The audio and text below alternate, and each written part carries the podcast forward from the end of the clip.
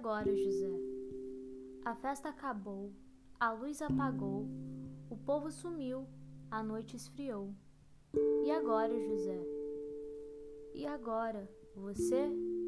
Você que é sem nome, que zomba dos outros, você que faz versos, que ama, protesta?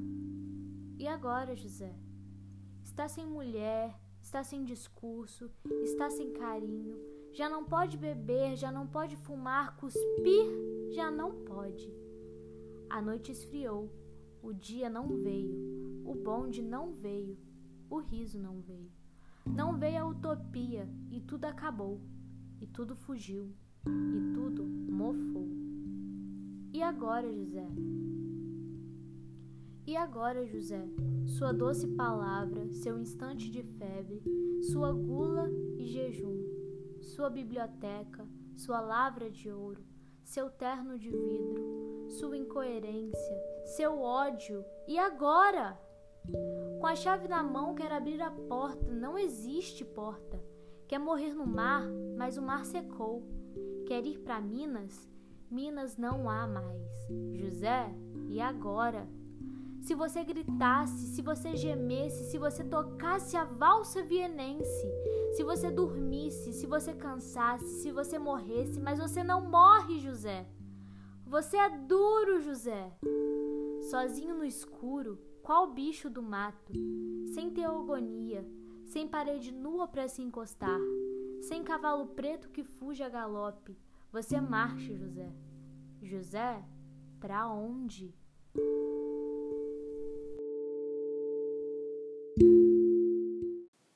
Bom dia! No programa de hoje teremos a oportunidade de voltar no tempo e bater um papo com o poeta, cronista e contista Carlos Drummond de Andrade.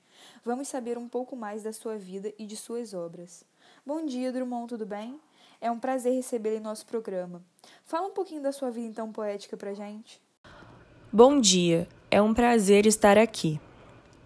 Meu pai montava cavalo e ia para o campo minha mãe ficava sentada cozendo. Meu irmão pequeno dormia. E eu, sozinho, menino entre mangueiras, li a história de Robson Crusoe. Comprida a história que não acaba mais. No meio-dia, branco de luz, uma voz que aprendeu a ninar nos longes da senzala e nunca se esqueceu, chamava para o café. Café preto que nem a preta velha. Café gostoso, café bom. Minha mãe ficava sentada cozendo, olhando para mim. Psiu, não acorde o menino, para onde o berço pousou o mosquito e dava um suspiro bem fundo. Lá longe, meu pai campeava no mato sem fim da fazenda, e eu não sabia que minha história era mais bonita que a de Robson Crusoe.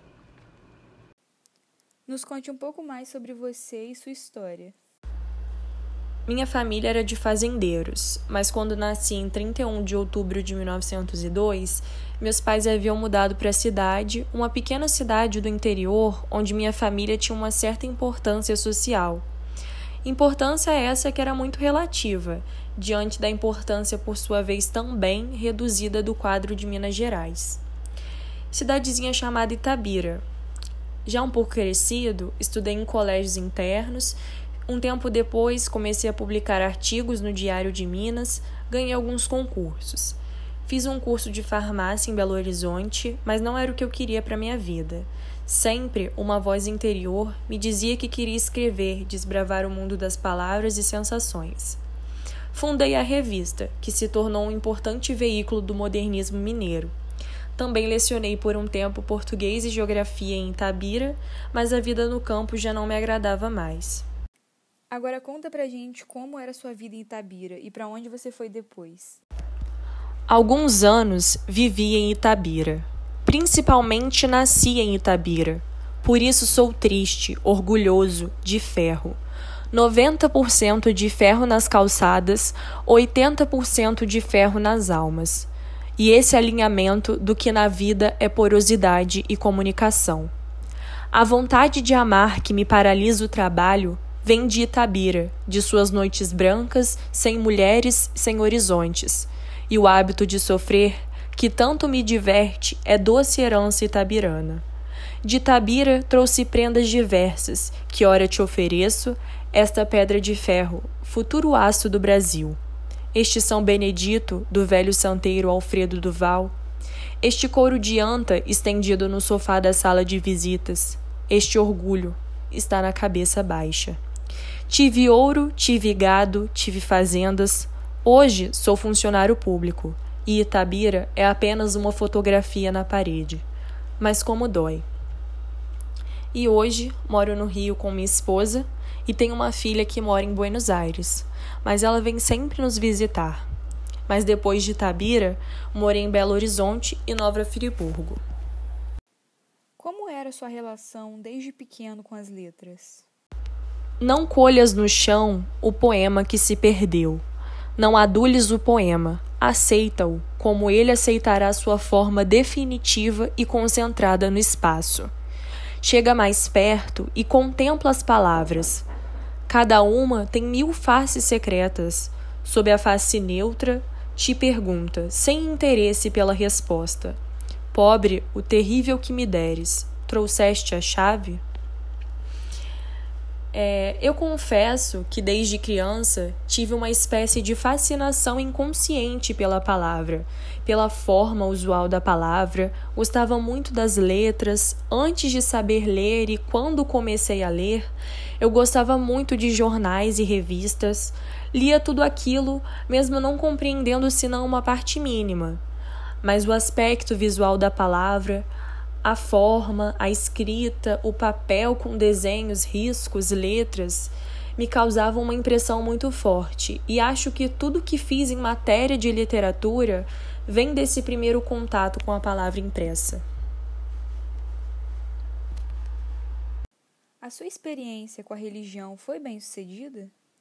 Minha experiência religiosa resulta naturalmente da formação familiar herdamos a religião como a gente herdava os objetos, as terras, né? Tudo aquilo dos antepassados. Sucede que já moço eu abandonei esse fardo. A minha experiência foi muito desalentadora. Acredito que o contato com os padres tem incluído para que eu me afastasse do sentimento religioso e também as leituras dos escritores franceses céticos, que eram muito críticos, curiosos em investigar o porquê das coisas e não aceitar as verdades estabelecidas, fez com que eu perdesse completamente a religião, embora eu acho admirável quem tem uma religião. Nessa poesia, que acabou se tornando um dos marcos da sua carreira, é notória uma redundância constante formada por segmentos que se repetem ao longo do poema. E por conta do uso de uma linguagem tão moderna para a época, você recebeu muitas críticas? No meio do caminho tinha uma pedra. Tinha uma pedra no meio do caminho. Tinha uma pedra. No meio do caminho tinha uma pedra. Nunca me esquecerei desse acontecimento, na vida de minhas retinas tão fatigadas. Nunca me esquecerei que no meio do caminho tinha uma pedra. Tinha uma pedra no meio do caminho. No meio do caminho tinha uma pedra. Muitas pedras não faltaram em minha vida, em minha ampla testa, a começar pelos gramáticos, caturras e puristas que recriminavam o uso do verbo ter em lugar do verbo haver. Quando a gramática se mete a exercer a crítica literária, estejamos certos, né, que a estupidez e a necessidade haverão de imperar. Sem contar as críticas pela redundância, repetição e a ironia retratada na corajosa condição humana de levar a vida. Com esse poema, muitos me chamavam de doido, débil mental. Foi um período bem duro. Me fala, você tem preferência de algum dia ou uma hora específica para escrever? Gosto de escrever pela manhã, mas sempre quando posso, gosto de escrever. Se tiver lápis e papel na mão, já está ótimo. Mas quando não tem e vem uma ideia, aquilo some e nunca mais volta. Mas em geral, gosto de escrever em casa, em meu escritório, perto dos meus papéis, meus arquivos. Você acha que na poesia, ao longo dos anos, o número de leitores tem aumentado? Certamente, principalmente com o advento dos estudos universitários, em que nota-se os estudantes desde o ensino médio até o ensino superior que têm se interessado mais pela literatura, procuram mais conhecer os escritores e, inclusive, um conhecimento pessoal dos escritores. Isso dá um pouco de trabalho, porque dizem que escritor é aquele que escreve, e às vezes escritor é aquele que não tem tempo de escrever porque tem que ficar conversando com os outros. Mas é bom, é agradável. Se não tivesse ninguém me procurando, eu ficaria muito triste. E como você encara a perda? Perder para mim, na verdade, é uma grande lição de vida.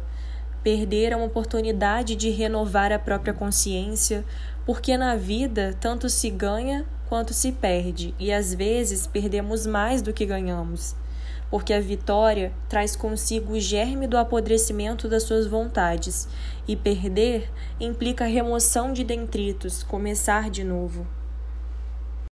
E qual a sua visão sobre as crônicas e os cronistas? Eu acho que as crônicas precisam ser mais conceituadas como gênero, não gênero maior ou gênero menor, porque todos os gêneros são importantes desde que sejam bem praticados. Não há escala de tamanho e nem de importância. Mas me parece que a crônica, embora não tenha aparência disso, é uma auxiliar da história que daqui a 20, 30 ou 50 anos, quando alguém se debruçar sobre a história do Brasil e quiser ter uma ideia do que foi o nosso ano de 1984, ele vai encontrar uma grande confusão política, uma infinidade de declarações, manifestos, entrevistas, discursos, documentos. Mas a pessoa vai ficar confusa com essa massa de papéis, porque a verdade é que esses documentos nunca dizem integralmente a verdade, porque parece que a verdade é tão perigosa que ninguém ousa extrair dela toda a riqueza que ela tem. E o cronista consegue é, extrair essa riqueza. Muito obrigada, Drummond, por ter nos dado a honra dessa entrevista que foi tão enriquecedora. E agora, tomando de inspiração a linda trajetória de Drummond na literatura e avançando no tempo, já que recebemos essa máquina do tempo por um dia, vamos para 2000 bater um papo com Hilda Hilst, que segue os passos em comum com Drummond e tem muito a acrescentar sobre seu estilo literário. Bom dia, Hilda, tudo bem? Estamos muito gratos em recebê-la aqui para dividir conosco um pouco da sua trajetória. Olá, fico muito feliz e lisonjeada de estar no programa hoje e é um privilégio dividir a entrevista com Drummond. Então, Hilda, me conta um pouco mais sobre você. Onde você nasceu? Então, eu nasci em Jaú, na Grande São Paulo, no dia 21 de abril de 1930, mas depois eu me mudei para Campinas. Nos conte um pouco mais sobre a vida e sua relação com seus pais. A minha relação com os meus pais sempre foi muito boa, muito tranquila. Eu sou filha única do meu pai Apolônio de Almeida, é, que na, assim, durante a vida dele ele teve vários empregos. Ele já foi fazendeiro de café, jornalista, poeta, ensaísta. E da minha mãe, Bedecilda Vaz Cardoso. Da minha mãe, eu sou filha do segundo casamento. Eu tenho um irmão que se chama Rui Vaz Cardoso. Meus avós, eles de parte de mãe, eles eram imigrantes portugueses e minha mãe já vinha de um primeiro casamento. Quando os meus pais se separaram, eu, a minha mãe e meu irmão, a gente foi para Santos. E aí, depois de três anos da separação dos meus pais, o meu pai descobriu que ele estava com esquizofrenia e me esconderam durante um tempo isso, me contaram dois anos depois. Por que e em que momento decidiu se mudar de São Paulo? São Paulo, no geral, foi muito bom para mim. Eu fiz vários cursos, entrei para a faculdade, escrevi muitas obras, mas em 51, 1951, eu publiquei meu segundo livro, que foi Balada de Alzira. E aí me nomearam curadora meu, do meu pai. Em 52 eu concluí o direito, em 64 eu me mudei para a sede da fazenda da minha mãe, que era próxima a Campinas. Lá eu fiquei com uma parte do, da propriedade dela e construí a minha casa, que eu apelidei de Casa do Sol. E na minha casa eu hospedei vários autores.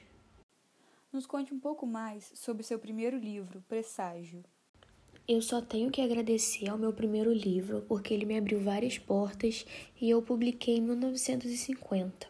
Foi bem aceito pela sociedade, principalmente pelos poetas Jorge de Lima e Cecília Meirelles. Por quanto tempo durou sua carreira literária? E quais prêmios você teve o privilégio de receber durante esses anos?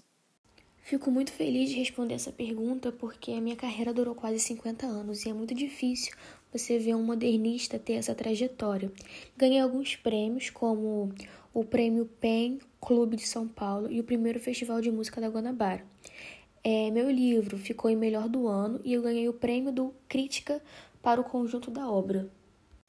E quais assuntos eram frequentemente debatidos em suas obras?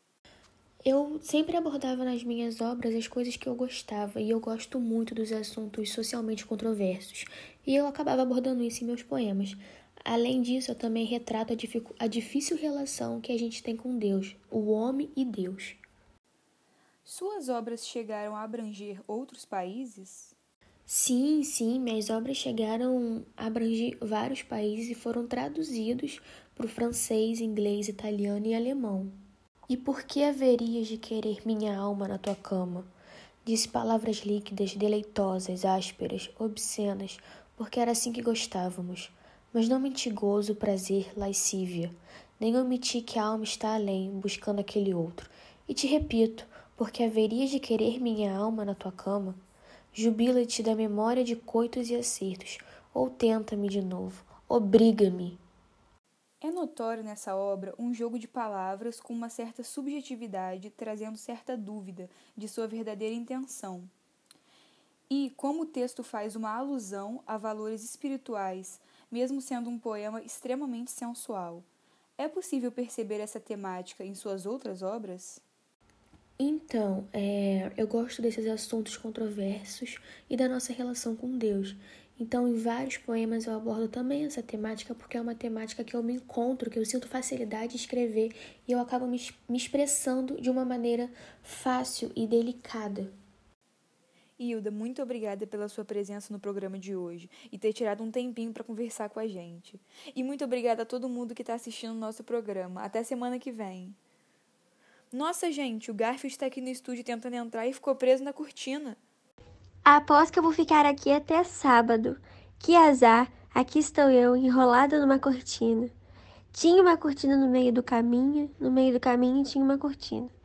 Nunca me esquecerei desse acontecimento. Tinha uma cortina no meio do caminho.